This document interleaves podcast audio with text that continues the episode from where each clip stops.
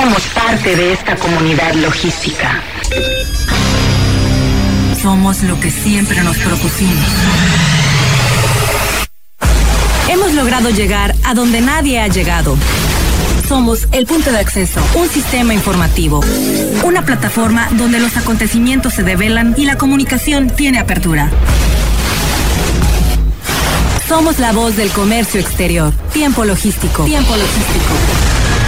Hola, ¿qué tal? Eh, amigos, mi nombre es Paco Tobar. Tengo el honor de proyectar, de conducir y de hacer que este programa llegue a cualquier rincón en donde el comercio exterior, la logística, el transporte y las aduanas sean de su interés. Ya sea en su oficina, en el transporte, en su oficina de agencia aduanal o en donde esté usted, en su auto, en su casa, para que reciba toda esta información de los expertos. El comercio exterior es lo que circula por las venas de este programa. Y bueno, el día de hoy, eh, como todos los martes, tengo el honor de co-conducir el programa con el maestro Omar Arechiga de Alba. Bienvenido. Gracias Paco, gracias, saludos a todo el auditorio. Bueno, en el transcurso de este programa vamos a tocar eh, temas interesantes. Eh, como siempre eh, voy a comentar lo del tercer segmento.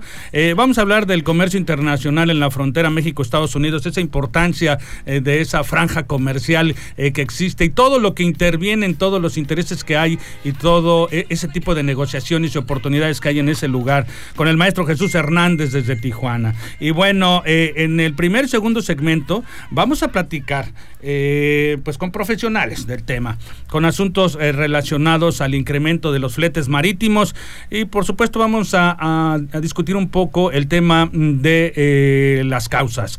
Y para ello tenemos aquí al maestro, por supuesto, Alejandro López Márquez. Bienvenido, Alejandro. Muchísimas gracias, Paco, por estar otra vez en tu programa a todo tu auditorio y pues aquí, aquí un excelente compañero Omar. Eh, muchas gracias por invitarme. Bueno, pues es un placer realmente tenerlos aquí a los dos en este momento. Y es algo bien importante, Alejandro, porque eh, es una manera de sensibilizar el comportamiento de la logística, del comercio internacional, eh, de qué es lo que está sucediendo en este momento en el bolsillo y en el pensamiento de los importadores, quienes realmente es a quien tenemos que servir en, en los puertos, ¿no? Todos los prestadores de servicios, tenemos que darle el servicio a los importadores, a los usuarios del puerto finalmente. Eh, y eh, este tema eh, relacionado al incremento del flete marítimo, se puede decir que los afecta directamente a ellos, pero pues ya indirectamente el golpe va a llegar al consumidor final en el sentido de que son los que terminan pagando, en el caso de México, que terminan pagando el costo de elevación de los fletes marítimos, ¿no? La imagen de toda la cadena, toda la cadena logística se ve involucrada en, percepciones, algunas apropiadas, otras inapropiadas, solo por lo que sienten en el tema del producto final que llevamos a la mesa de todas nuestras familias.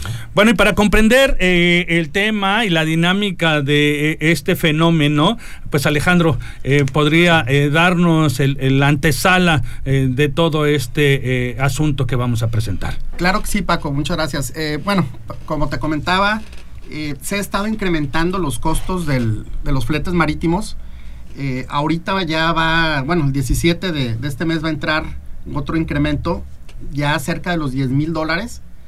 Ha sido evolutivo. Ha sido evolutivo porque eh, es un asunto que eh, eh, se viene registrando, digamos que a finales, mediados del 2019, cuando nos asola a todo el mundo el tema de la pandemia y ahí empieza el primer no sé, a lo mejor como es que el momento que se le abren los ojos del dinero a, a los grandes corporativos del comercio exterior que son las navieras. Exactamente, así como tú bien lo dices, eh, aquí directamente el gran incremento se ha determinado para lo que es Latinoamérica, Centroamérica y Norteamérica.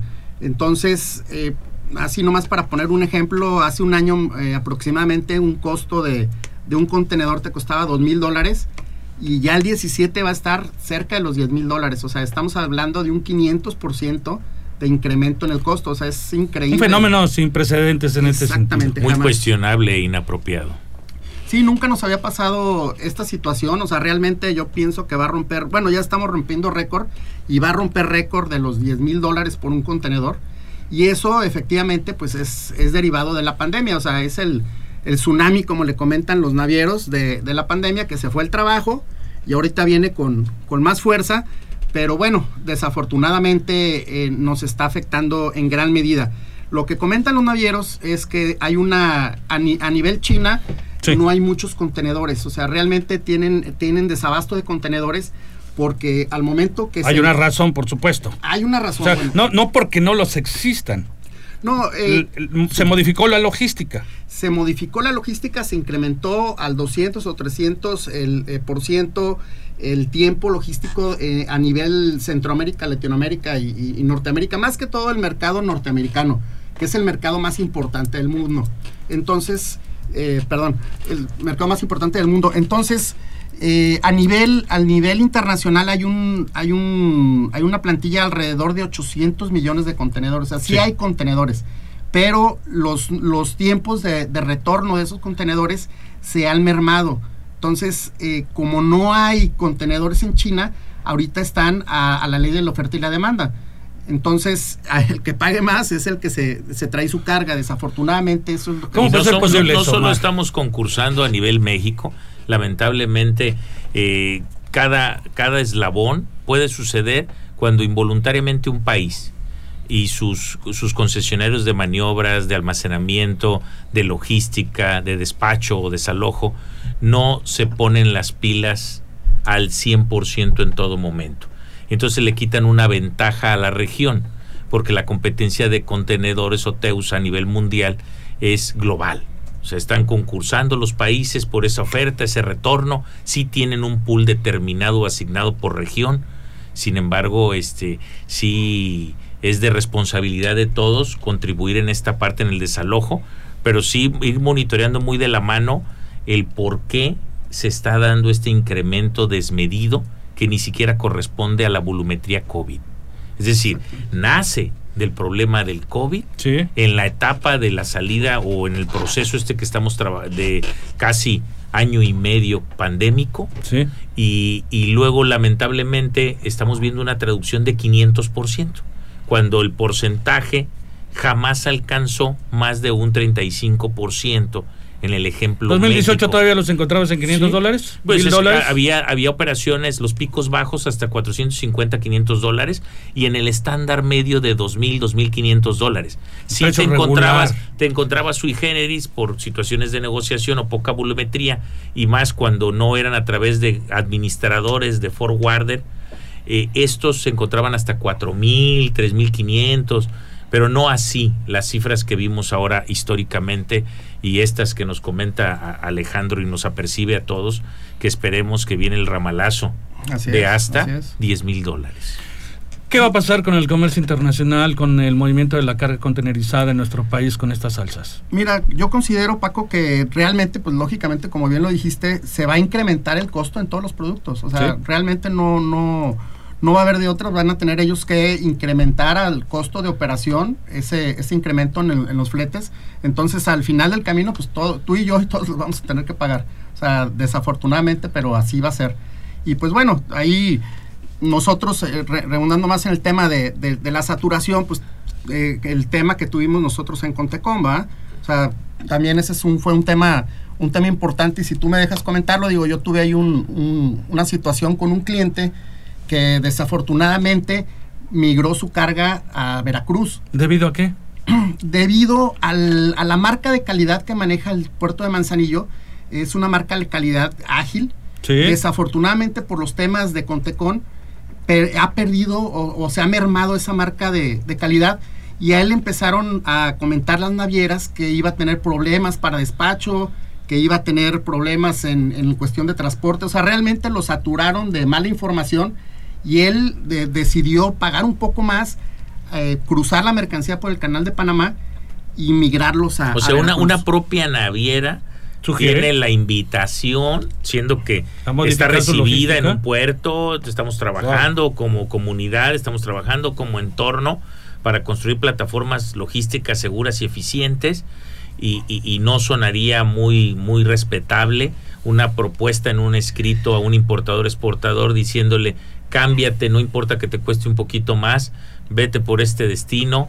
E, y a pesar de que sabemos que es cruce de Canal de Panamá, como lo platicábamos antes de entrar al programa, y, y, este y sí es de, sí es, es para, para preocuparte y más, más que todo ocuparte. Yo pienso que, que, desafortunadamente, digo, se, se, han estado, o las navieras han estado mandando información errónea a los clientes que realmente han tomado decisiones pues eh, en, en, merma de, nuestro cuerpo, de nuestro eh, puerto, perdón.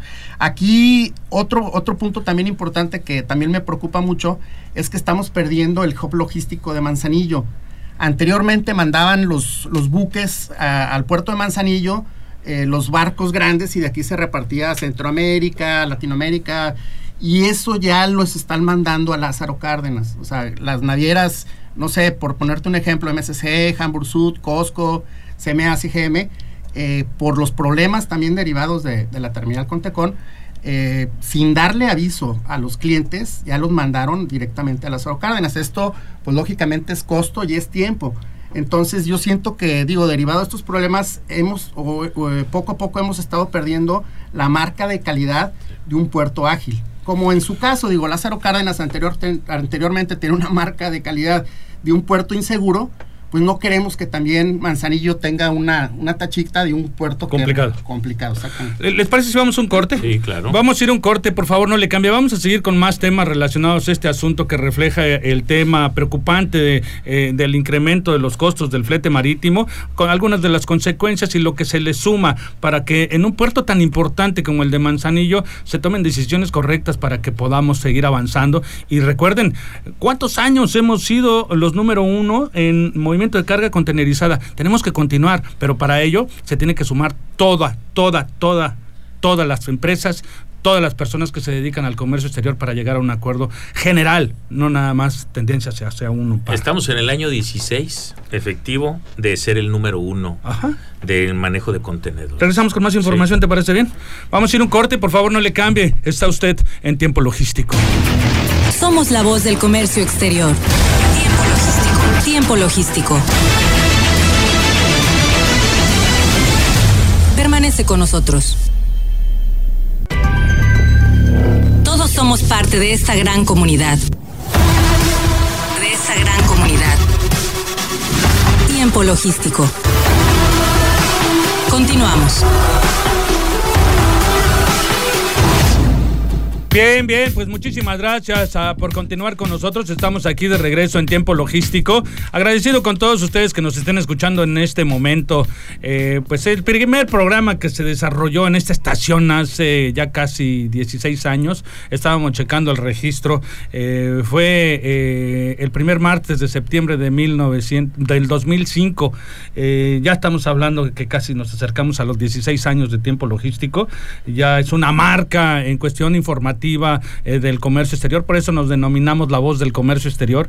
Eh, tenemos la ventaja y la, y, la oportunidad eh, de que es gustado y buscado por expertos en la materia en diversas partes de la República y por eso es de que colaboran con este programa diversas personalidades del comercio exterior, gente pensante, doctores, maestros, este que están en toda esta materia del comercio exterior alrededor del país, incluso fuera del país, donde nos comentan con toda puntualidad eh, su opinión referente a todos estos temas. Gracias a todos los que nos siguen y bueno, eh, los invitamos a que si existe alguna personalidad que quiere venir a, dar algún comentario con lo que nosotros llevamos, encantados, mándenos un mensaje a través del fanpage de Facebook de Tiempo Logístico y con muchísimo gusto eh, vamos a tocar los temas o lo vamos a invitar a usted si quiere participar. Recuerden que este es un programa para todos, es una ventana informativa para todo el gremio del comercio exterior de nuestro país. Si usted quiere participar, es bienvenido. En ese sentido, pues tenemos aquí al maestro Omar Arechiga que colabora todos los martes eh, y bueno, ahora tenemos la ventaja de que eh, también nos acompaña el maestro Alejandro López Márquez, que también es un experto en la materia eh, del comercio exterior, quienes, con quienes estamos platicando el tema desde el primer segmento del asunto relacionado a las alzas del flete marítimo, que es un asunto que preocupa y que hay que buscar soluciones y que hay que ver los orígenes para entender la problemática y bueno, y no señalar a unos por, por tal circunstancia, ¿no? Eh, los procesos operativos que conllevan a que una operación incremente en tiempo y en costo, bueno, entonces ahí sí tenemos que levantar la mano, por supuesto, y decirles, oigan, pues somos un puerto, somos una comunidad, necesitamos pues estar todos en el mismo nivel para que las cosas sigan funcionando, no por circunstancias favorables a una sola ente, a una sola empresa, a un solo eh, profesionista, eh, se vayan a incrementar o vayamos a tener el riesgo eh, de que nuestras cargas empiecen a emigrar a otros puertos, Alejandro. Así es, así es, Paco, como tú bien dices. Sí, yo creo que es un punto muy fino que tenemos que cuidar. es una marca de calidad del puerto de Manzanillo que muchos años nos ha costado cuidarla y realmente yo siento que, que no debemos de dejar eh, pues que realmente se caiga la, la, buena imagen del puerto, ¿no? Entonces, sí, sí, sí yo quería comentarte ese tema que en lo particular me, me pasó con, con, ese cliente, pero, pero bueno, yo sé que, que realmente se, se, pueden hacer las cosas. O sea, Manzanillo lo que tiene es que sabemos hacerlas y, y, las vamos a hacer. O sea, me queda claro que, que ya eh, con, bueno, la, la, empresa ya se ha puesto las pilas, ya está, ya está trabajando ahora sí más eh, con, con, una normalidad que, debe de, trabajar. Entonces yo creo que se van a, se van a hacer. Se regularizan los procesos, digo es, ya, ya, estábamos a la baja, eh, no estamos todavía en los mejores niveles, pero sí con una importante modificación ya con un alto nivel de competitividad.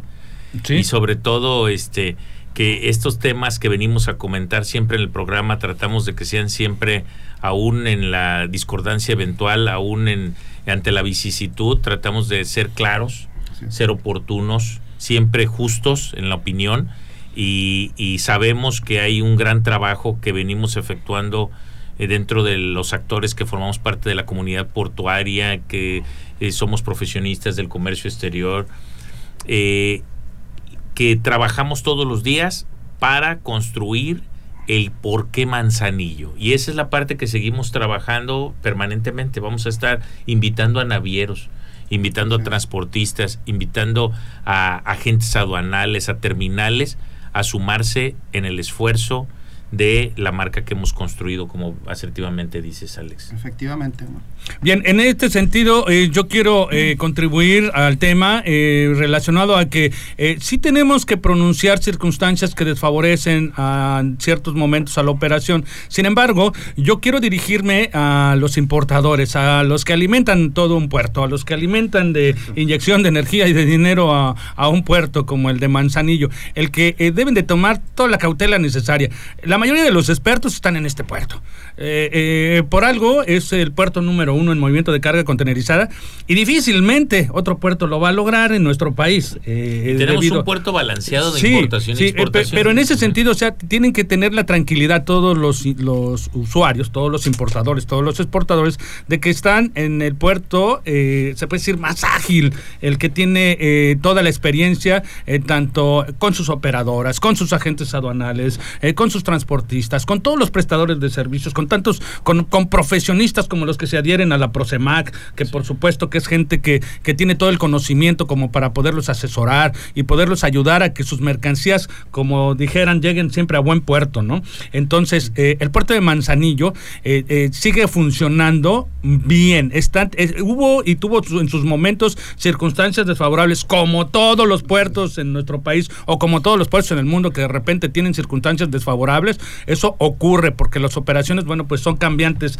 en determinados momentos. Las leyes cambian, los procesos cambian y bueno, hay que ir siendo adaptógenos a las circunstancias, ¿no? Nos resistimos a los cambios. Entonces, en ese sentido, hasta que se va acoplando todo, empieza a tener su ritmo ordinario y va a llevar. No cometan errores, digo, a lo mejor pasaste tú con un cliente, como lo estás comentando, de que eh, toman una decisión muy drástica de que eh, acudan a, a otro puerto por alguna circunstancia desfavorable que pasó, pero bueno, pues ahora hay que mostrarles la cara bonita porque eh, eh, la tiene. O sea, el puerto de Manzanillo es el puerto más poderoso del país. Sí, la verdad es que nosotros tenemos ese balance perfecto que nos ayuda a que para las navieras siga siendo muy atractivo.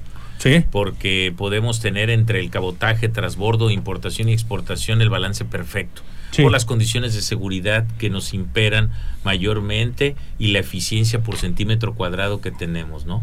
Ok. O sea, somos eficientes a ese nivel. Sí, sí, tenemos uno de los mejores niveles a nivel global, eh, de mayor eficiencia en, por, por metro cuadrado. Ah, sí, es que en realidad analízalo, compárate contra cualquier puerto de Norteamérica o del propio territorio nacional en cantidad de metros cuadrados, volumen, tiempo de reacción.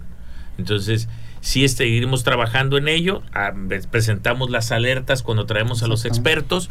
¿Por qué? Porque vemos, prepárense, cuiden su costo, tengan bien sus contratos, que sus contratos los tengan bien matizados para evitar sorpresas de, de la parte volátil que puede llegar a darse en el tema del costo del flete marítimo para no ser sorprendidos hagan eh, ese, ese es un tema, qué, qué bueno que estás tocando ese tema porque es a donde yo iba a llegar en la parte final de este segmento, pero bueno, vamos viéndola y de una vez dando unos matices correctos en cuestión de, sugerencias para todos los usuarios, para toda la gente que se dedica a esto, en el sentido de eh, mm, qué es lo que sugieren ustedes, qué es lo que eh, les pueden recomendar para estas circunstancias, que evidentemente no están en manos de una decisión del puerto de Manzanillo o de, de otro puerto en México, sino que es cuestión de decisiones de las operaciones financieras que manejan las navieras a nivel internacional. Entonces, en ese sentido, ¿qué es lo es lo que ustedes sugieren a los importadores para que se preparen con este asunto independientemente de que guarden dinero?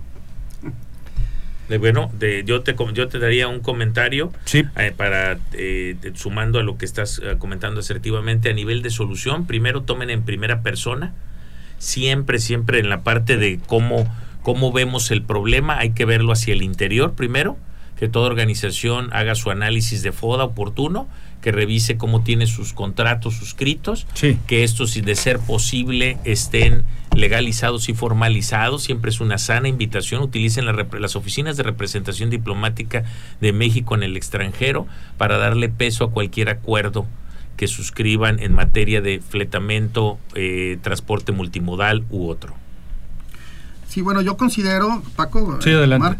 Eh, es, un, es un tema un poco difícil, ya que es un tema global, o sea, no es un tema... Sí, es lo que yo comentaba al principio de la charla. Exactamente, entonces, pero bueno, al final del camino yo siento que, que como, como bien dice Omar, podemos proyectar, o sea, nosotros podemos proyectar, podemos ver eh, qué capacidades tenemos en uno, dos, un año, y ya sobre eso hacer contratos, como bien dice Omar, con las navieras, para realmente eh, asegurar un volumen determinado de contenedores y que a la vez podemos ya negociar, o sea, realmente no es...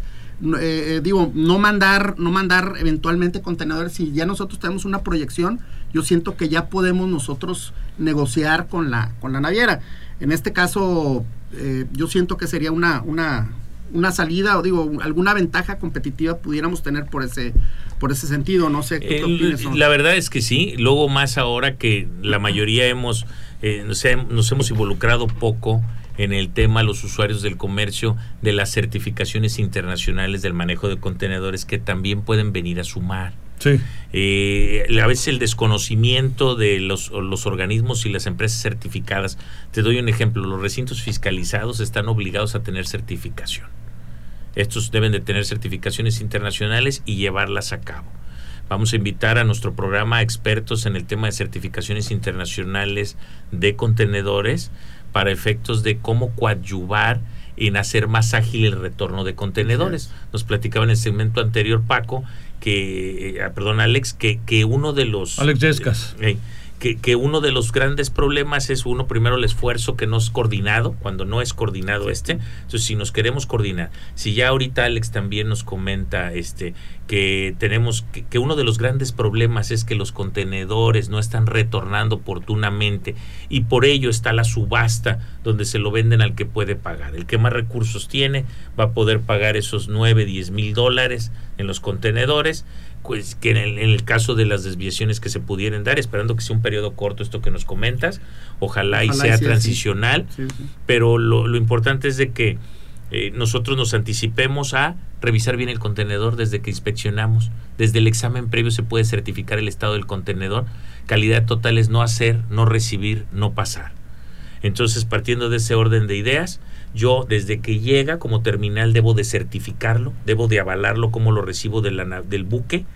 Luego yo, usuario del comercio, desde que me atrevo a recibir un EIR, un documento que ni siquiera a veces cumple las formas internacionales, y lo me atrevo a afirmarlo, lo haga con conciencia y verifique de verdad el estado del contenedor si de verdad es un daño, si no es un daño, etcétera. Pero es un tema que vamos a ahondar en un programa posterior, invitando a expertos en certificaciones ICL. Y, y, este y pues estamos aquí atentos a sumar. De, de verdad no sé si quieres hacer algún otro comentario.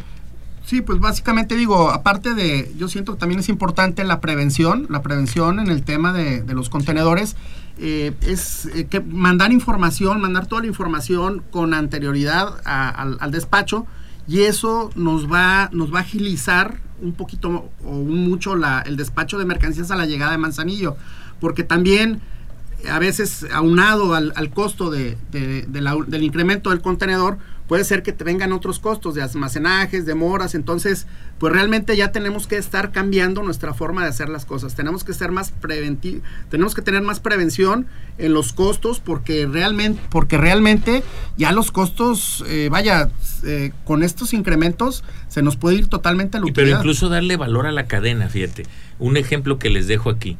Eh, se le da tratamiento, se certifica el estado del contenedor bajo norma internacional a los que lo llevamos a cabo ¿Y cuál es el problema a veces? La prisa o el, la, la, aceleración para alcanzar las citas, para la adrenalina, para el transportista eventualmente para ingresar a nuestro puerto y poder salir oportunamente y se les pediría, yo los exhortaría a que cuando les den un tratamiento de limpieza de contenedor y les certifiquen el mismo, se esperen a que el tratamiento, y sobre todo cuando le aplican la parte para deodorizar el contenedor, para dejarlo cuando tiene productos que lo generan un nivel de que no se considere limpio por olor, eh, es porque cierran la puerta abruptamente y salen corriendo para el puerto.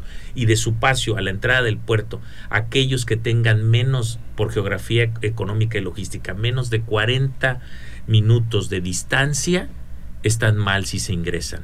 Porque al llegar a esos patios o al llegar a esos lugares donde vayan a entregar, al abrir las puertas van a ser desechados y acaban pagando una segunda limpieza. Ahí la invitación de decir, hey, vale la pena invertirle tiempo para evitar un costo adicional. Más de alguno le han regresado precisamente porque corren en fumigaciones, corren en limpiezas, eventualmente no ventilan oportunamente el tiempo necesario y es por eso que luego el tratamiento no llega a su mayor efecto. Correcto, y ahí vienen las mermas. Puede ser, hay muchas que nos podemos encontrar, pero se me ocurre aventarles una más para que eh, ellos, eh, los que nos escuchan, puedan darse cuenta de cómo podemos contribuir en detalles que a veces desconocemos, ¿no?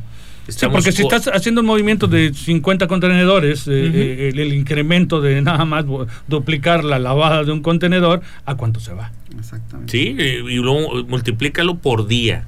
O sea, por día contenedor, eh, de, todos los días estás en ciclos de entrega y luego, no obstante, no te van a liberar el EIR sí que es el documento de entrega y recepción, que así lo denominamos y que debería de cubrir siempre certificaciones internacionales. Pero hay unos documentos artesanales caseros que ni los llenan y ni los firman. Bien.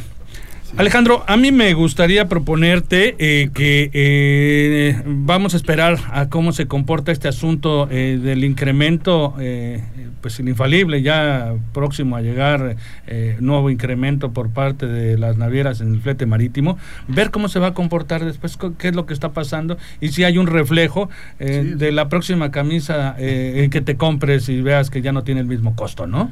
Así es, digo, yo siento que sí, desafortunadamente se, se, viene, se viene eso. Y pues bueno, yo siento que, lo vamos a tener que evaluar posteriormente. ¿verdad? Sí. Acuérdate que los productos cuando llegan al usuario llegan entre segunda y tercera mano. Entonces los importantes introductores al territorio nacional de las mercancías en el caso de importación, eh, ellos ya tienen en base a su costo un precio pactado de inmediato. A veces el que carga el costo financiero es la segunda y tercera mano para, el, para la explosión al pueblo. Y ahí es donde puede venir el tema del ciudadano.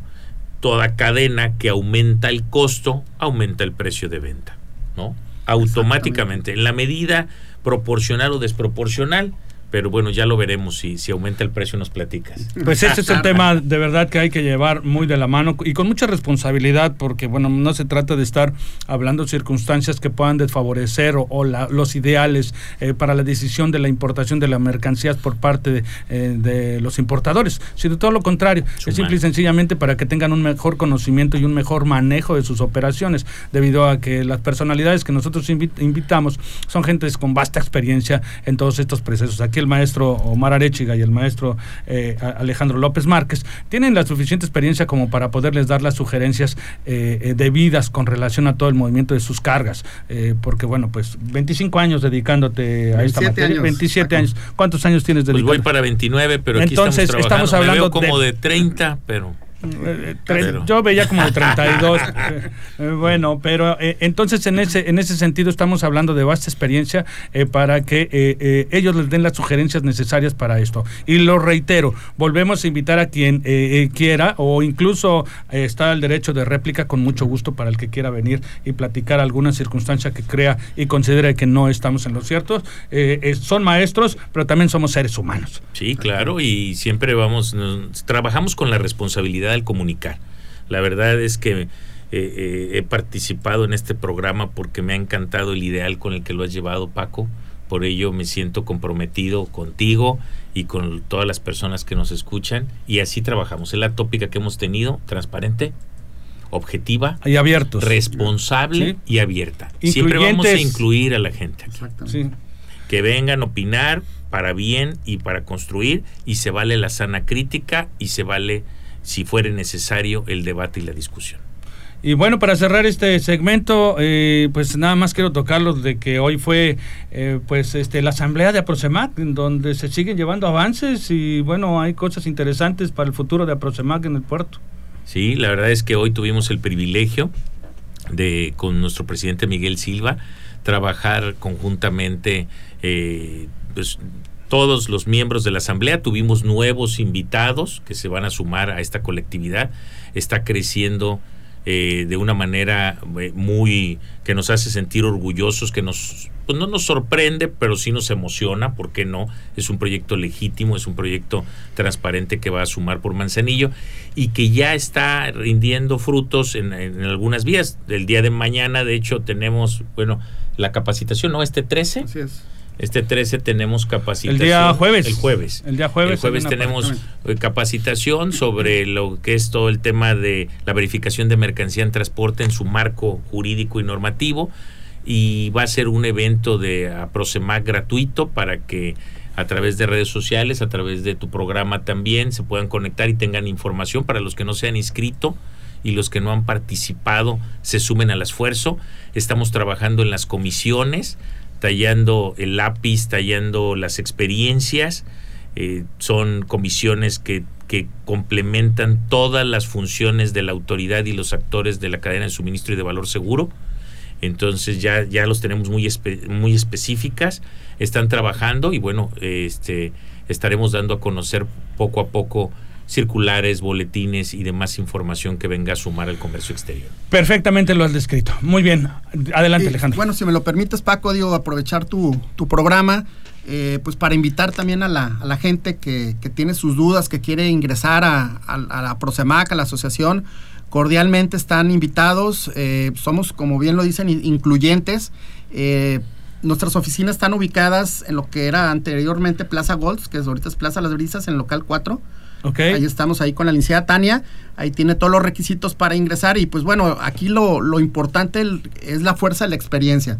Queremos profesionales como, como lo marca la, la, asociación y realmente con la experiencia de todos vamos a tener la fuerza que, queremos. Un saludo a Tania, por supuesto, que nos está viendo en este momento. La verdad es que para todos los profesionistas que se ven desde su trinchera, que ahorita vienen saliendo de trabajar y que algunos que todavía nos están escuchando en sus instalaciones, que han vivido este, este bonito, interesante comercio exterior a lo largo de los años, tienen una colectividad que los recibe y que los puede abrazar, pueden participar desde la trinchera que se encuentren, desde la parte de los navieros, desde la parte de las agencias aduanales, desde la parte de los transportistas, desde la parte de cualquier área de importadores, exportadores, que tengan esa necesidad, que, han, que hayan de alguna manera eh, transitado permanentemente en el comercio exterior con su experiencia y que quieran sumar por el puerto de Manzanillo y por los puertos de México, cuentan con nosotros para eh, capitalizar su talento en pro de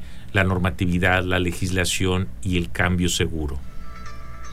Bien, pues ahí está. Eh, vamos a un corte, ¿les parece bien? Yo les agradezco a todos los que nos siguieron en este en estos dos segmentos. Agradecerle ampliamente a Alejandro, al maestro Alejandro eh, López Márquez, la participación y la colaboración. Vamos a continuar con más información. Todavía nos falta un segmento muy interesante con el que vamos a platicar con nuestro amigo en el norte del país, por supuesto, el maestro Jesús Hernández y, con la colaboración de mis amigos aquí presentes. Vamos a ir a un corte, por favor, no le cambie. Está usted en tiempo logístico. Somos la voz del comercio exterior. Tiempo logístico. Tiempo logístico. Permanece con nosotros.